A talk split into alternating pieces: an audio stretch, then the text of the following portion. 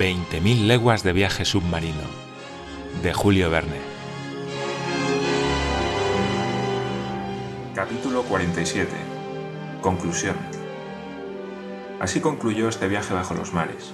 Imposible me es decir lo que ocurrió aquella noche, cómo el bote pudo escapar al formidable torbellino del Maelstrom, cómo Ned Land, Conseil y yo salimos del abismo. Cuando volví en mí, me hallé acostado en la cabaña de un pescador de las islas Lofoden.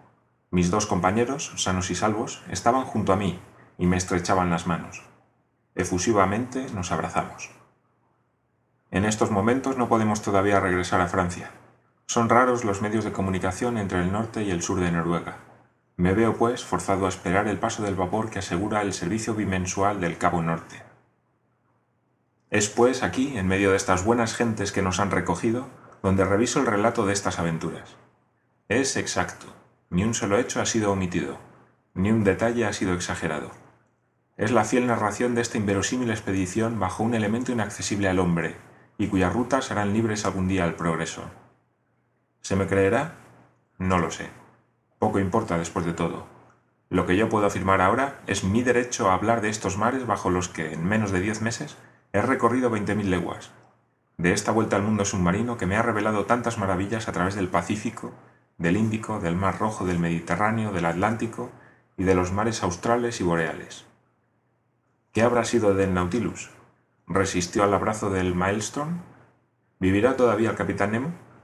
¿Proseguirá bajo el océano sus terribles represalias o les puso fin con esa última hecatombe? ¿Nos restituirán las olas algún día ese manuscrito que encierra la historia de su vida? ¿Conoceré al fin el nombre de este hombre? ¿Nos dirá el buque desaparecido por su nacionalidad cuál es la nacionalidad del capitán Nemo? Yo lo espero. Espero también que su potente aparato haya vencido al mar en su más terrible abismo, que el Nautilus haya sobrevivido allí donde tantos navíos han perecido. Si es así, si el capitán Nemo habita todavía el océano, su patria adoptiva, ojalá pueda el odio apaciguarse en su feroz corazón, que la contemplación de tantas maravillas apague en él el espíritu de venganza, que el justiciero se borre en él y que el sabio continúe la pacífica exploración de los mares. Si su destino es extraño, es también sublime. ¿No lo he comprendido yo mismo? ¿No he vivido yo diez meses esa existencia extranatural?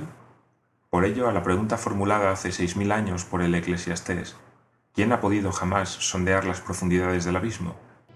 Dos hombres, entre todos los hombres, tienen el derecho de responder ahora. El capitán Nemo y yo.